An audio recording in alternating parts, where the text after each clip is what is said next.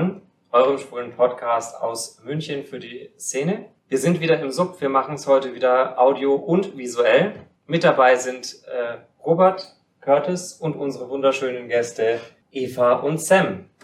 Herzlich willkommen, Hallo. schön, dass ihr da seid.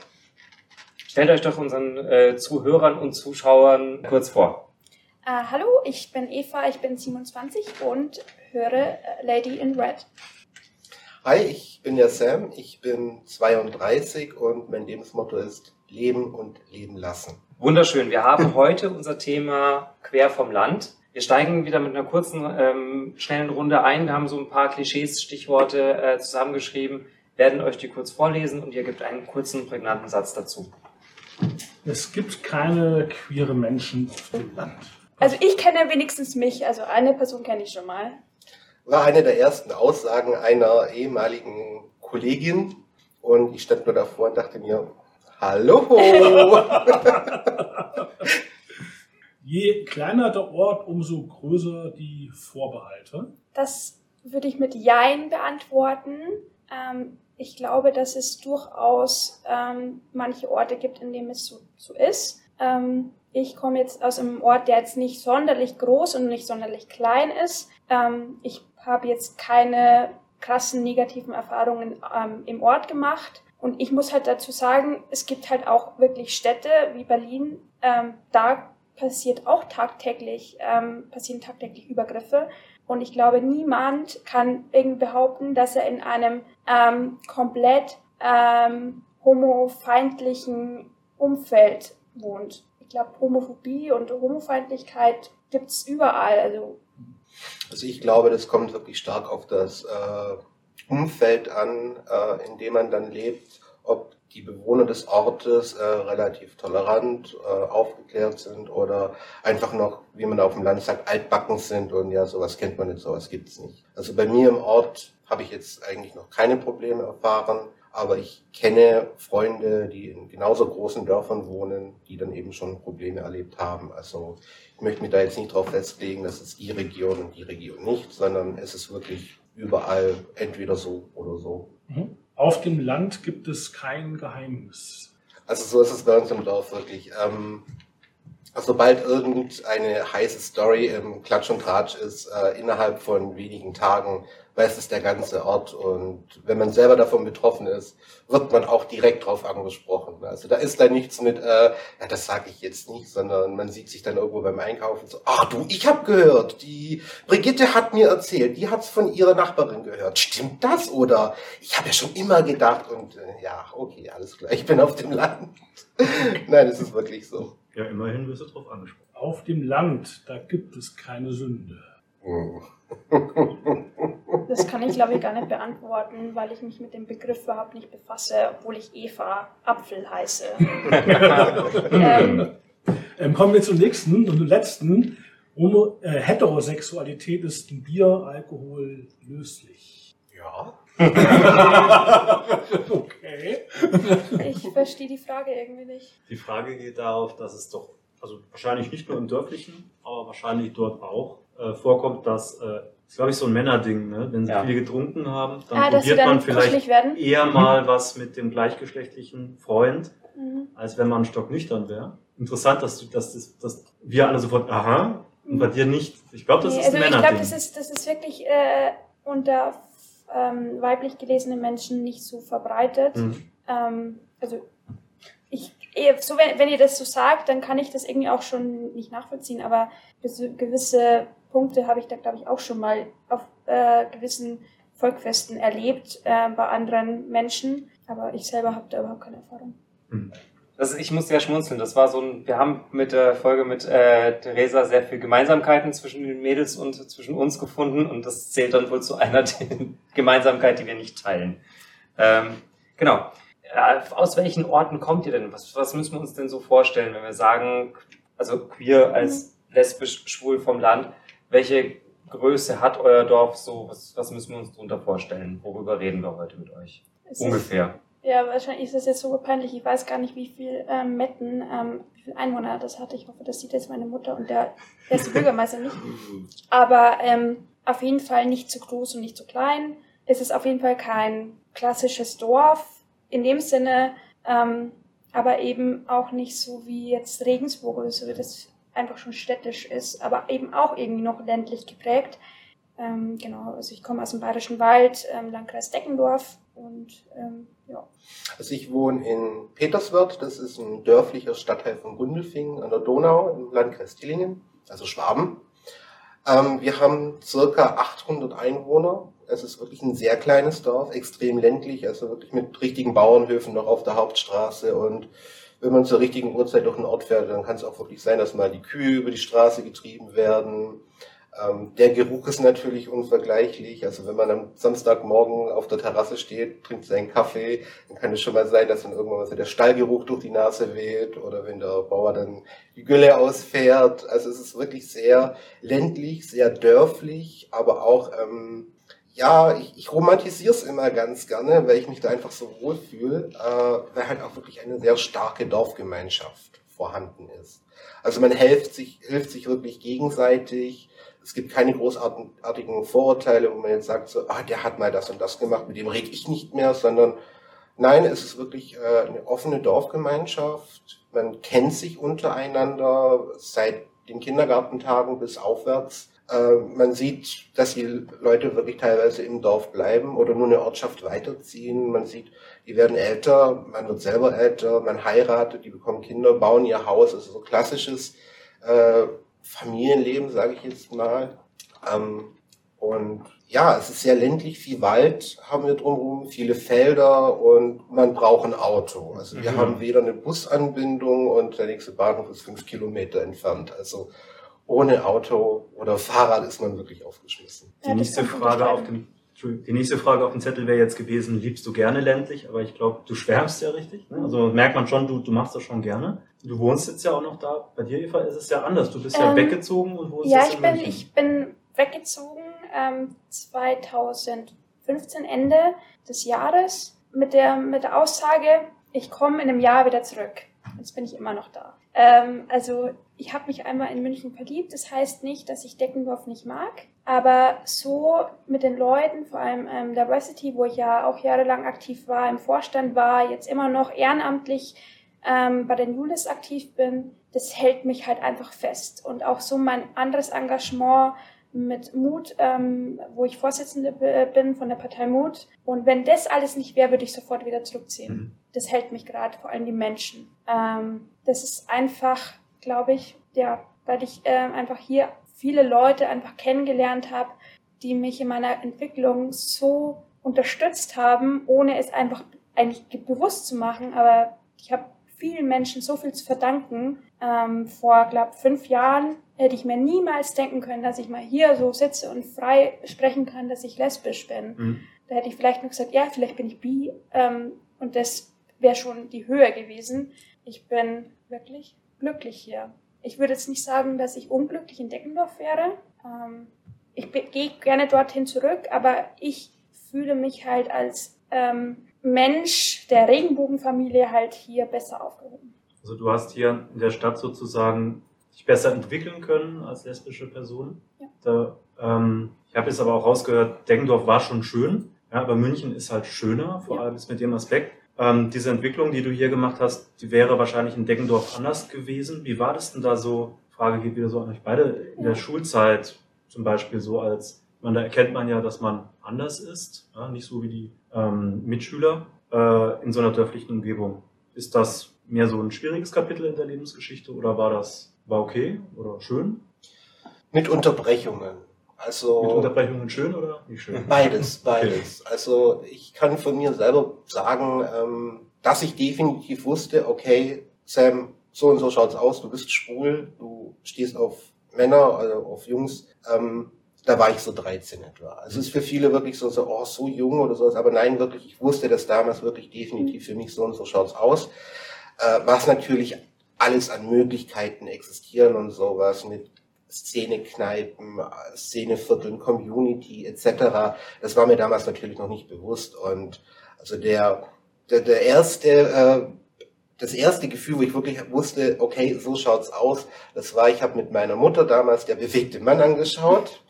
Und diese berühmte Szene, wo Till Schweiger eben dann auf diesem Wohnzimmertisch sitzt, da wusste ich so, okay, alles klar. Ich weiß nicht, ob es gut ist, dass Till Schweiger meine homoerotischen Fantasien beflügelt hat, aber äh, doch, das war so dieser Moment. Und ich bin dann aber eigentlich relativ offen damit umgegangen. Also wenn mich jemand gefragt hat, weil man wurde dann doch eben drauf angesprochen, äh, so, hey, bist du schwul? Also wirklich in diesem Landjargon da habe ich niemals Nein gesagt oder mich versteckt oder äh, hätte jetzt auch niemals gesagt, ich bin wie, sondern für mich war sicher, so und so schaut's aus, das ist mein Lebensweg.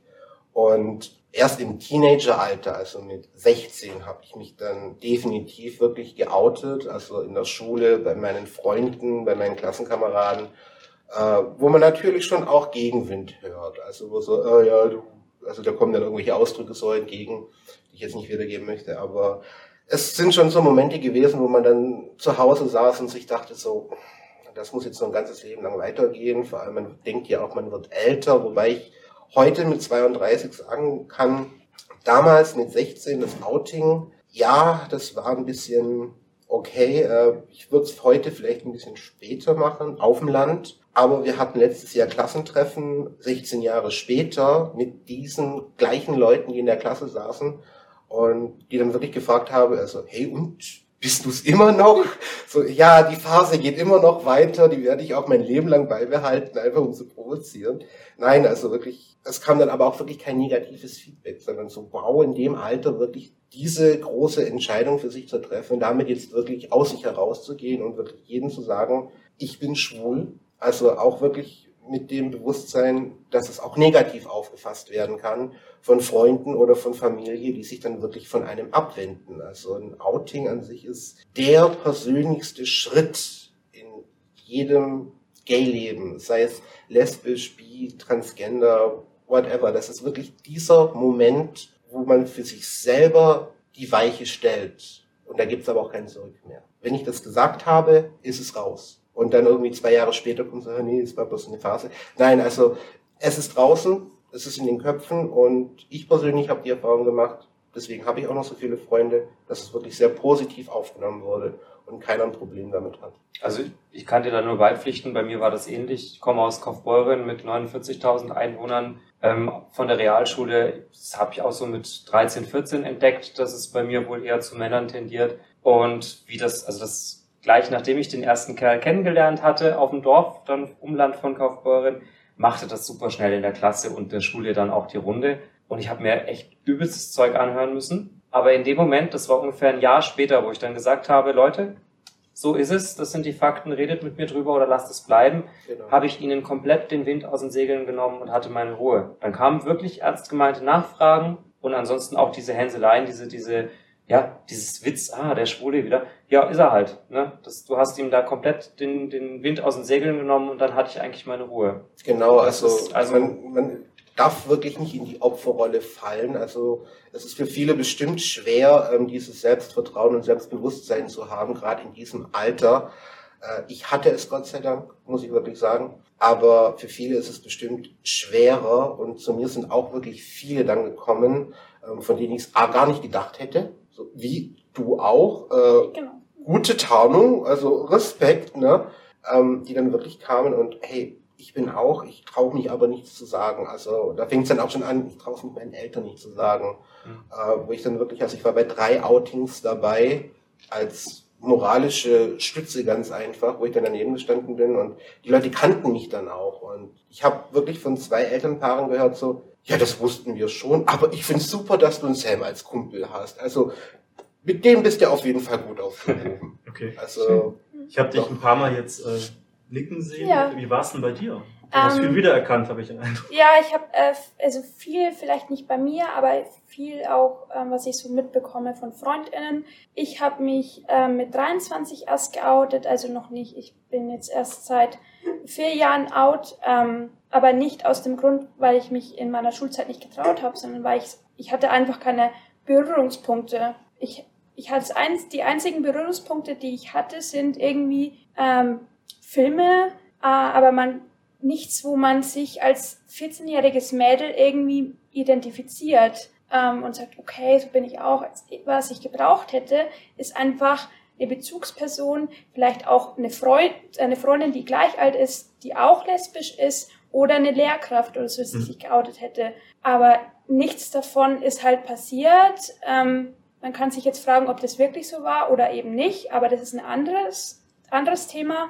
Ähm, und es wurde halt nie thematisiert. Das Einzige, was halt immer thematisiert wurde, ist, wenn es mal um das Thema war, ähm, ähm, Homosexualität in Bezug auf HIV. Und dann war es, ach übrigens, weil es ihm dann eingefallen ist, ähm, ja, da, übrigens, da gibt's das auch noch, weil die Person, die das gemacht hat, also die Lehrkraft, ähm, hat überhaupt nicht böse gemeint, äh, gar nicht, im Gegenteil, sondern ist der Person ist es halt in dem Moment dann eingefallen, ach, das wäre jetzt ein guter Zeitpunkt noch. Da denke ich wieder sehr stark an die Folge mit der Theresa vom Letz. Da haben wir viel drüber gesprochen, über die Sichtbarkeit von Ja, die Theresa ist super.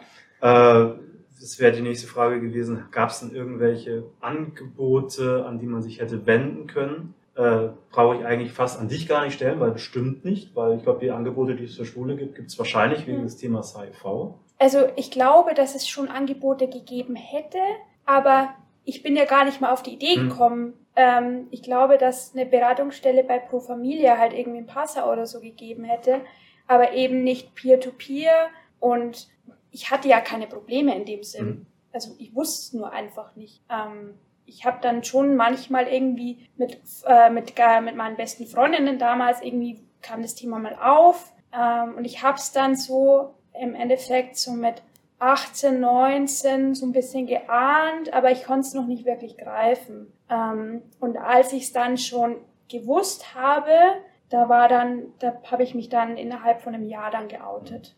Jetzt haben wir die Schwierigkeit äh, gefunden, auf dem Land findet man kaum andere Queers, weil sie einfach nicht sichtbar sind im Normalfall. Ähm, wo hast du jetzt dann so die ersten Kontakte geknüpft? Wie hast du jemanden kennengelernt, der da auf der gleichen Welle mit dir liegt? Ähm, also ich habe mit dem Dating ähm, erst angefangen, als ich eben in München war und eben für mich gewusst habe, also mein inneres Outing dann abgeschlossen war und ich gesagt, okay, ich bin, damals dachte ich noch, ich bin bi. Ähm, und dann habe ich eben gemerkt, okay, ich brauche mich selber belügen, ich bin lesbisch.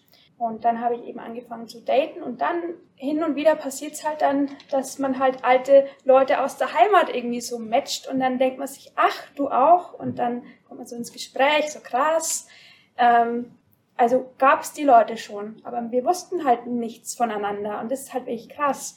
Äh, und da finde ich es jetzt super, dass meine alte Schule, ich war auf der Wirtschaftsschule in Deckendorf, ähm, auch Angebote mittlerweile geschaffen hat, also bestimmte, äh, vorerst noch so Aktionstage zum Thema LGBTIQ, ähm, aber auch Themen zum Thema ähm, äh, Geflüchtete, zum Thema Inklusion, was super wichtig ist. Das hätte ich mir damals auch schon gewünscht. Ähm, so rückblickend. Äh, und es gibt eben auch jetzt ganz viele Jugendgruppen in Niederbayern, also äh, Queer Niederbayern, das ist ein Verein, der sagt euch bestimmt was. Und die haben eben auch Jugendgruppen. Und da gibt's in fast allen größeren ähm, Orten äh, in Niederbayern gibt's eben jetzt auch schon Gruppen. Äh, Deckendorf, Straubing, Kehlheim, glaube ich, ähm, Landshut, also sehr viele Dinge. Und sowas, wenn es das gegeben hätte, hätte ich mich, glaube ich, geoutet. Ähm, weil an sich habe ich ja kein Problem damit, lesbisch zu sein. Ich wusste es damals, damals hm. noch nicht. Oder zumindest schneller gefunden, genau. was es ist. Ja. Gibt es solche Gruppen bei dir, Sam, auch in der Gegend inzwischen? Oder ist da immer noch Nowhere? Also, ähm, als ich mich damals geoutet habe mit 16, gab es bei mir in Gundelfingen tatsächlich eine Gruppe, okay. was mich sehr gewundert hat, das Jungs damals, ähm, was wirklich für rein Schwule, also nur für Jungs eben, äh, so eine kleine Ansprechgruppe war. Äh, das hatte allerdings leider nur ein Jahr Bestand, weil einfach die Nachfrage wäre schon da gewesen, aber viele haben sich nicht getraut mhm. zu kommen, weil es ist eben doch ländlich und dörflich und wie gesagt, das Dorf sieht eben alles. Ne? Und wenn jetzt da einer kommt aus Dillingen und so, oh, ich habe den Jungen neulich gesehen, wie er da reingegangen ist, man wusste ja, wo es ist, ne? Mhm. Ähm, da hat wirklich vielen der Mut gefehlt. Verstehe ich aber auch. Also war schon schwierig. Und es ist heute noch so, dass es keine Angebote bei uns gibt in der Gegend. Absolut nicht. Also wenn dann wirklich, dass man in den nächstgrößeren Ort fahren muss, wie zum Beispiel Ulm oder Augsburg. Aber jetzt gerade in meiner Region, da gibt es gar nichts, überhaupt nichts. Und mir ist es selber schwer bewusst geworden. Ähm, ich war ja bis letztes Jahr noch in einer äh, Weiterbildung. Also ich war dann auch wirklich auf einer Berufsschule man sitzt dann wirklich in der Klasse als äh, über 30-Jähriger mit lauter äh, Teenagern, mit lauter pubertierenden Teenagern drin und äh, man hat schon, also ich bin nicht reingegangen und habe gleich gesagt, so hallo, ich bin der Sam, ich bin schwul, das nicht. Ne? Also das war jetzt nicht Selbstschutz, sondern ganz einfach, ich bin mit euch nur einen Tag in der Woche in der Klasse. Das ist was sehr Persönliches, das brauche ich euch jetzt noch nicht sagen. Und äh, einer meiner Klassenkameraden hat mich dann relativ schnell angesprochen, so, hey, kann es sein? Man muss dazu sagen, er war schon etwas älter und er hat auch gleich gesagt, ich habe überhaupt kein Problem damit. Aber da ist noch mal einer in der Klasse. Ich glaube, der hat ein Problem, dass er nicht aus sich rauskommt. Und ich habe den dann angeschrieben, sage, hey du, dieser Verdacht steht im Raum, ne? also jetzt nicht so, aber äh, wenn du Hilfe brauchst oder wenn du jemanden zum Reden brauchst oder einfach nur mal jemanden anderen kennenlernen möchtest, ne? äh, du kannst dich jederzeit an mich wenden, bevor du in irgendwas reinkommst, wo du dann nicht mehr rauskommst oder wo du Probleme bekommst. Ähm, ich erinnere mich da eben traurigerweise immer ganz schwer zurück. Äh, ist bestimmt schon aus vielen Köpfen verschwunden, aber es gab vor einigen Jahren einen bösen Mordfall in Donauwörth. Da ist ein Teenager von zwei Männern über das Internet kontaktiert worden. Der Junge war schwul und ist dann auch tatsächlich umgebracht worden. Und dieses Denken habe ich einfach noch im Kopf. Ich habe diesen Fall immer noch im Kopf, weil das ganz einfach gefährlich ist, gerade für Jüngere, unter 18-Jährige vor allem ganz extrem. Ne? Weil kein Auto, okay, dann hol mich ab, steig ins Auto ein, weg ist er. Und das ist für mich ein ganz starkes Anliegen, dass ich gerade Jüngeren sage, hey, bis zu dem Punkt kannst du von mir aus alleine gehen, ne? geh noch nicht so weit ins tiefe Wasser. Aber ab dann ruf mich an, wir gehen da zusammen hin. Ganz einfach, dass ich den irgendwie noch ein bisschen an der Leine zurückhalten mhm. kann. Und äh, das klappt wunderbar. Er ist jetzt mittlerweile 18, hat auch ein Auto und gut, okay, jetzt durch diese komische Zeit, was wir haben, ist natürlich jetzt nichts mit großartig ausgehen. Aber sobald das wieder möglich ist, werde ich ihn auf jeden Fall ein bisschen unter meine Arme nehmen und sagen, hey komm, wir gehen jetzt mal rum. Ich zeig dir ein bisschen was, aber jetzt nicht einfach ins Wasser schubsen, so, guck mal, ja. Nein, also, das finde ich einfach schade, dass es das auf dem Land nicht ja. gibt. Also, das, die einzige Regenbogenfahne, sage ich euch ganz ehrlich, die, was man bei mir im Landkreis sieht, ist die bei mir auf dem Balkon oder die an der Ausgangstür vom Rewe, ganz klein oben mhm. an der Schiebetür. Das, das war's dann aber auch schon. Ja, also ich kenne das aus eigenen Erfahrungen auch. Also auf dem Land hast du immer das Problem mit den großen Distanzen. Wenn es dann wirklich, zu meiner Zeit gab es Romeo und Julio, äh, Julian als Treffgruppe, die sich dann, glaube ich, in Landsberg getroffen haben. Und ja, was willst du denn sagen? Also, Mom, fahr mich da mal bitte hin. Ich möchte da zu dem Stammtisch. Ja, was ist das für ein Stammtisch? Äh, ja, hm. ja. Was kommen da für Leute? Halt. Ja, das genau. kann ich auch unterschreiben. Also ähm, ich bin ja ehrenamtlich bei Diversity ähm, und da habe ich auch teilweise schon Menschen ähm, äh, gesehen, die halt wirklich von teilweise Deckendorf oder Passau herkommen, weil es einfach kein Angebot gibt. Und das ist einfach richtig krass. Also ich, dass du eineinhalb Stunden einfach, teilweise Minimum, ähm, auf dich nimmst, um an einem Angebot teilzunehmen, das vielleicht zwei Stunden dauert oder halt drei bis vier und dann am selben Tag wieder heimzufahren oder dir, äh, ähm, wenn du vielleicht schon eine Ausbildung hast, dir für einen Dings ein, in der Pension ein Zimmer mieten musst. Das ist halt, was die Leute für, auf sich nehmen, um einfach mal sich, also sich, also einfach mal zu sein und zu leben, wie sie ja, genau. das zu erfahren. Ja. Ich sage mal, man macht manchmal saublöde Sachen einfach nur, um Kontakt zu finden. Ja. Ich habe ja. damals auch, was war ich, 14, 15, habe mich mit einem 30-Jährigen getroffen, einfach nur, weil ich Kontakt mit irgendjemandem, der auf der gleichen Welle liegt, äh, finden wollte. Das sind auch Sachen, wo man im Nachhinein denkt, ja, hätte ich mir lieber sparen sollen. Hm. Ja. Und das ist eigentlich auch so ein Problem, dass eben auch im Land das Angebot oftmals so weit entfernt ist, selbst wenn es welches gibt, wenn man denn davon weiß, dass das solche Auswüchse dann annimmt. So Themen wie äh, präventive Aufklärung, also hier in München kann man eigentlich gar nicht in eine schwule Kneipe gehen, ohne dass einem nicht sofort Kondome in die Tasche gesteckt werden, weil die sind überall. Und es gibt Aufklärung zu Themen wie PrEP, also wie halte ich mich gesund. Auf dem Land äh, wir plaudern ja alle so ein bisschen aus dem Nähkästchen. Ne? Ich komme ja auch eher so aus dem, aus dem Provinziellen. Da gab es keine Ärzte, die sich damit auskennen. Also mein Hausarzt wusste, was ein HIV-Test ist, aber was ein PCR-Test ist, wusste er nicht. Also da gibt es ja auch keine, äh, keine kompetenten Ärzte. Das ist wahrscheinlich bei euch nicht anders. Wie, ja, ja, also macht ich, ihr das? Ich kann da aus eigener Erfahrung sprechen. Ähm, das ist schon einige Jahre her. Ähm, da war ich bei meinem Hausarzt und habe einfach nur Interesse halber, rein Interesse habe ihn gefragt, äh, ob er denn auch einen HIV-Test machen würde. Einfach nur Interesse halber. Und dann hat er mich so angeschaut, ja, machen wir. Und seitdem hat mir dieser Mensch nie wieder mehr die Hand gegeben. Absolut. Also das war wirklich dieser eine Satz vorher immer, ja, wie geht's dir und wie geht's der Familie und alles toll. Und man kannte es sicher, ne? Mhm. Also die ganze Familie ist bei diesen Menschen. Und ich habe bloß diese eine Frage gestellt. Ist es möglich, hier einen Test zu machen? Ja, das machen wir. Und von diesem Moment an ist mir eine Kältewelle entgegengekommen. Das ist auch noch heute so. Wenn ich heute hingehe, äh, er ist wunderbar, wirklich, wenn man mal eine Krankmeldung braucht oder sowas. Ne?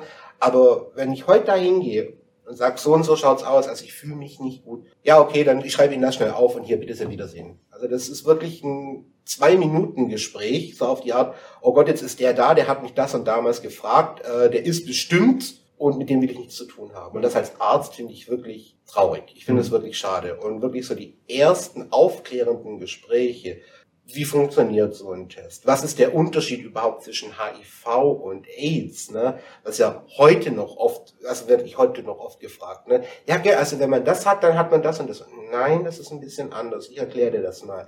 Das ist noch nicht angekommen, absolut nicht. Äh, in den Köpfen der Leute bei mir in der Gegend ist es wirklich so, HIV ist gleich AIDS ist gleich tot innerhalb von einem Jahr. Also wirklich, die darfst du nicht anfassen, du darfst die nicht umarmen, äh, weh, du trinkst mit denen aus einem Glas, geh am besten gar nicht in die Wohnung von dem. Es ist wirklich noch, wirklich dieses Gespenst hockt wirklich noch tief in den Köpfen. Und das ist nicht mal, es sind nicht mal die Älteren, wo das noch drin hängt, es sind wirklich noch die, teilweise mein, mein Alter oder auch die Jüngeren. Ich verstehe es teilweise, wenn man sich mit diesem Thema gar nicht so auseinanderfasst. Wir natürlich äh, sind dann natürlich eher in Kontakt. Und äh, es ist auch viel schmerzfreier geworden. Also wenn ich überlege mit 16, wenn mir da jemand was über HIV erzählt hat, das war für mich schon so okay, weil ich es nichts anderes gewohnt war heute, nachdem ich so viele Jahre mit so vielen Leuten in München, in Erfurt, in Nürnberg Kontakt hatte, auch mit positiven Leuten, ne, es ist mir vollkommen egal. Hauptsache, diesen Menschen geht's gut. Ich umarme den genauso. Ich schlafe mit dem von mir aus auch in einem Bett. Es ist mir egal. Hauptsache, diesen Menschen geht's gut. Weil mittlerweile aufgeklärt wurde, ist mir aber auch nur hier in München widerfahren. Also ich kam dann hier über Umwege nach München, habe dann über Freunde, nicht übers Internet, über Freunde, andere Menschen kennengelernt, wie zum Beispiel die Schwestern. Ähm, oder auch hier Leute im Zug, die mit dem Thema so, ja, ich erkläre dir das und das ist so und so. Eine Herzlichkeit kommt daraus, nicht so eine Distanziertheit, so, ja, hier haben Sie was, äh, ich habe es mal ausgedruckt, lesen Sie sich das in Ruhe da hinten in dem Kämmerchen durch und fragen Sie mich nie wieder danach, mhm. sondern es ist wirklich eine herzliche Aufklärung, es ist Normalität geworden und das finde ich in den Städten ist einfach angekommen, auf dem Land. Jetzt sind wir sehr bei den Herren wieder. Wie ist es denn bei den Mädels? Gibt es das Thema dann überhaupt? Oder? Ich wollte noch mal kurz darauf eingehen wegen den, ähm, ja, wegen der Reaktion auf HIV und AIDS. Ähm, das glaube ich ist gar nicht so ländlich städtisch, weil das gibt es halt in München auch. Ähm, und teilweise sind die SchülerInnen richtig erschrocken, wenn man sagt, äh, schwule Männer dürfen nicht Blut spenden. Und dann, hä, warum? Die, wieso? Weshalb? Aber eben auch ähm, einfach Unwissenheit. Ich selber, wie ich, bis ich nach München kam, habe ich bestimmte Dinge einfach nicht gewusst. Das zum Beispiel ähm, Unterschied HIV und AIDS, dass nicht jeder, der HIV das Virus in sich trägt, gleich AIDS hat. Das wusste ich einfach nicht. Und ähm, ich war nie irgendwie der Mensch, der ähm, irgendwie Berührungsängste hat. Ich war da immer schon recht interessiert und dann war ich sehr, sehr dankbar, als ich das dann alles, ähm, dass mir dass jemand gesagt hat. Also ich bin immer ähm, schon so gewesen, dass ich viel ähm, gerne aufgenommen habe, auch Neues, ähm, auch bezüglich anderen Lebensbereichen und äh, wegen dem Thema Geschlechtskrankheiten unter äh, weiblich gelesene Menschen ähm, habe ich mich davor nie drum geschert, weil ich denke, hm, ja, kann ich das überhaupt kriegen? Ähm, und ja, man kann gewisse Krankheiten kriegen, vielleicht nicht, ist es nicht so gehäuft wie bei anderen sexuellen Orientierungen, aber es ist immerhin ein Thema und so Sachen wie Verhütung, Lecktücher, andere ähm, Mittel, um zu verhüten, die müssen halt einfach ins Gespräch kommen. Ich habe mal zum Beispiel versucht, äh, einen Leckzug in der Apotheke zu kaufen. Ich, ich habe fünf Apotheken abgeklappert und bei der sechsten, die hatten das erst. Und die, äh, manche wussten gar nicht, was es ist. Und dann denke ich mir, okay, krass. Ähm, und dazu sind sie halt noch schweineteuer. Dann musst du dich, wenn du wirklich hüten möchtest, greifen halt viele dann darauf zurück, dass sie sich Kondome kaufen und die zerschneiden. Und das ist natürlich auch nicht hundertprozentig sicher. Ähm, ja. Hm. Geschmacklich wahrscheinlich auch kein Traum.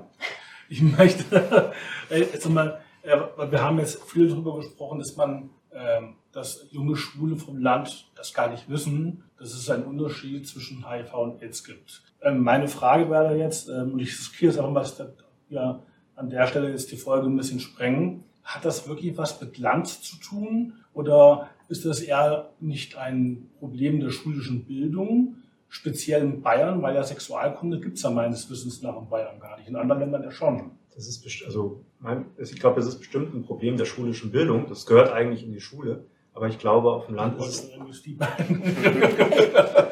Das sind doch. Ja, ich hätte, ja, ich hätte ja gleich weitergegeben, aber ich, ich würde vermuten, auf dem Land hat man keine Möglichkeiten, über andere Kanäle dieses Wissen zu bekommen. Ja, das ist ich glaube, vielleicht machen wir dazu echt mal eine eigene Folge, vielleicht mit jemandem aus dem pädagogischen Sektor, um auch mal rauszukriegen, warum ist das so. Mhm. Ich versuche jetzt gerade wieder so ein bisschen den roten Faden einzusammeln, weil wir sind ja wirklich jetzt äh, durch alle Ecken gekommen. Ähm, aber Überga Überleitung fällt mir leicht an der Stelle. Sam, du wohnst ja noch in deinem Ort, du bist weggezogen, Eva. Äh, und es gibt ja dieses Phänomen der queeren, queeren Landflucht. Ja? Also wir drei sind ja auch jeweils aus, aus wir sind geflohen quasi aus dem Land. Also das hat ja aber auch nicht nur Vorteile, ne? das hat ja auch Nachteile, weil wärst du nach München gezogen, hätte diese von dir angesprochene Person in der Schule dich nicht gehabt als jemand, der ihm da ein bisschen hilft.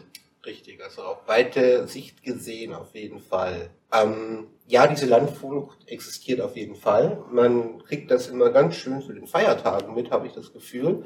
Wenn du auf Romeo online bist, abends unter der Woche so, ja, okay, das sind die üblichen 50 Kandidaten im Umkreis von 50 Kilometern und keiner will was mit dir zu tun haben. Ne?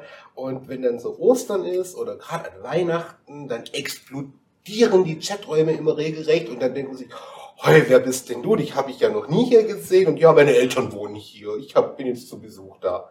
Also es sind wirklich, wenn alle da wohnen würden, wo sie herkommen, oh, dann hätten wir wirklich ein breit gefächertes, also wäre schön alles abgedeckt und äh, es würde sich nicht so auf die Großstädte konzentrieren. Vielleicht hätten wir dann auch in Gundelfing so eine kleine Gay-Bar.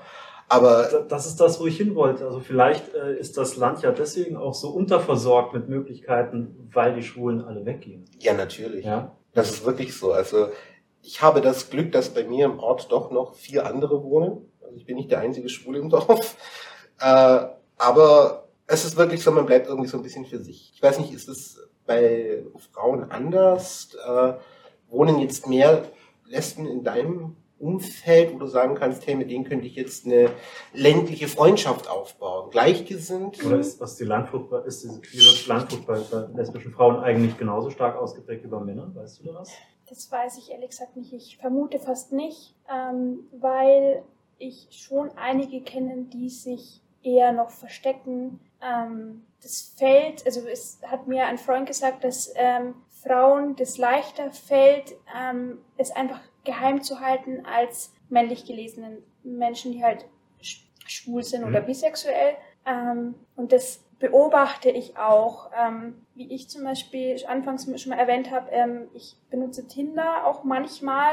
Und da ist es halt, wie du schon gesagt hast, teilweise dann interessant, wie man dann auf einmal findet. Ähm, und dann eben, wenn ich mal bei meinen Eltern bin, so, ach ja, krass. Und ich weiß, dass die Person nicht out ist. Und äh, da finde ich es auch wieder wichtig, dass äh, die Person, also man selbst das in der Hand hat und das darf niemals von einer anderen Person ausgehen. Ähm, da hatte ich auch mal eine negative Erfahrung, ähm, dass jemand gesagt, äh, dass mich jemand begrüßt hat in der Regenbogen-Community ähm, auf meiner Timeline, einen Tag nachdem ich mich bei ihr geoutet hatte. Und das war halt für mich echt, okay, krass das war ja, das ist meine Entscheidung von der Person.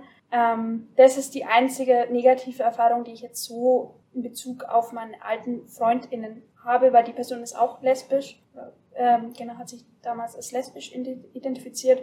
Genau, also, aber dass es komplett gleich ist zu ähm, bei, schwulen Männern, würde ich jetzt nicht unterschreiben. Jetzt haben wir die große Frage gehabt, wie sieht es aus? Würde einen ländlichen Bereich so eine große Veranstaltung wie ein CSD was helfen für die Sichtbarkeit, für sich dann doch mal trauen, sich zu outen? Oder ist es so, so einmal sind die Bunten, ist wie Karneval in der Stadt und dann sind sie wieder verschwunden? Oder hinterlässt das dann auch was Dauerhaftes, das man sich, an dem man sich orientieren kann? Ähm, das, äh, da kann ich definitiv sagen, CSD ist super. Ähm, wir beide haben uns ja in Kielheim mhm. gesehen, genau. Und das ist einfach eine super starke Gemeinschaft. Und da haben sich teilweise neue Gruppen dann erst gegründet. Ähm, ich will jetzt nicht für Queer Niederrhein sprechen, ähm, weil ich ja nicht Teil davon bin. Aber ich finde das so ein cooles Projekt. Ähm, und das hätte mir wirklich wahnsinnig geholfen. Und das ist halt keine Eintagsfliege.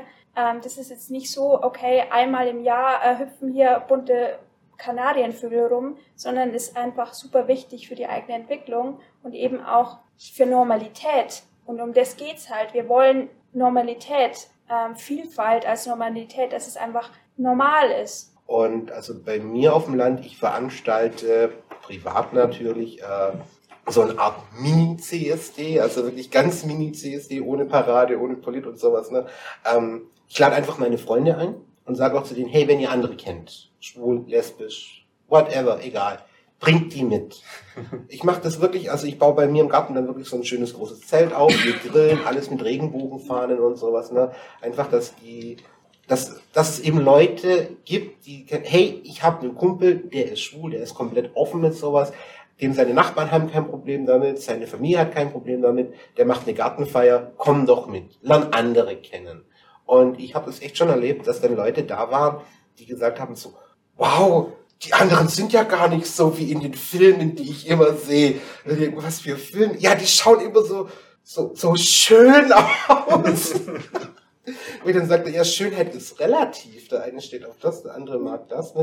Nein, das ist immer so, in den Filmen ist das immer alles so falsch. Hier ist alles irgendwie authentisch. Und äh, das finde ist für mich ganz einfach wichtig. Also ich gehe wahnsinnig gerne auf die CSDs, ne, ob das jetzt Stuttgart, Ulm, München oder Erfurt ist. Ne, ich gehe da wirklich wahnsinnig gern hin, aber äh, ich sag mal so, fürs Land wäre es natürlich bestimmt schön, aber klein anfangen. Also hau jetzt nicht gleich die äh, Hauptstraße voll mit Wegen und lass da äh, den MLC und die Schwestern und was weiß ich was alles durchlaufen mit den Fahnen und mit den die Puppies. Das, das wäre mal interessant.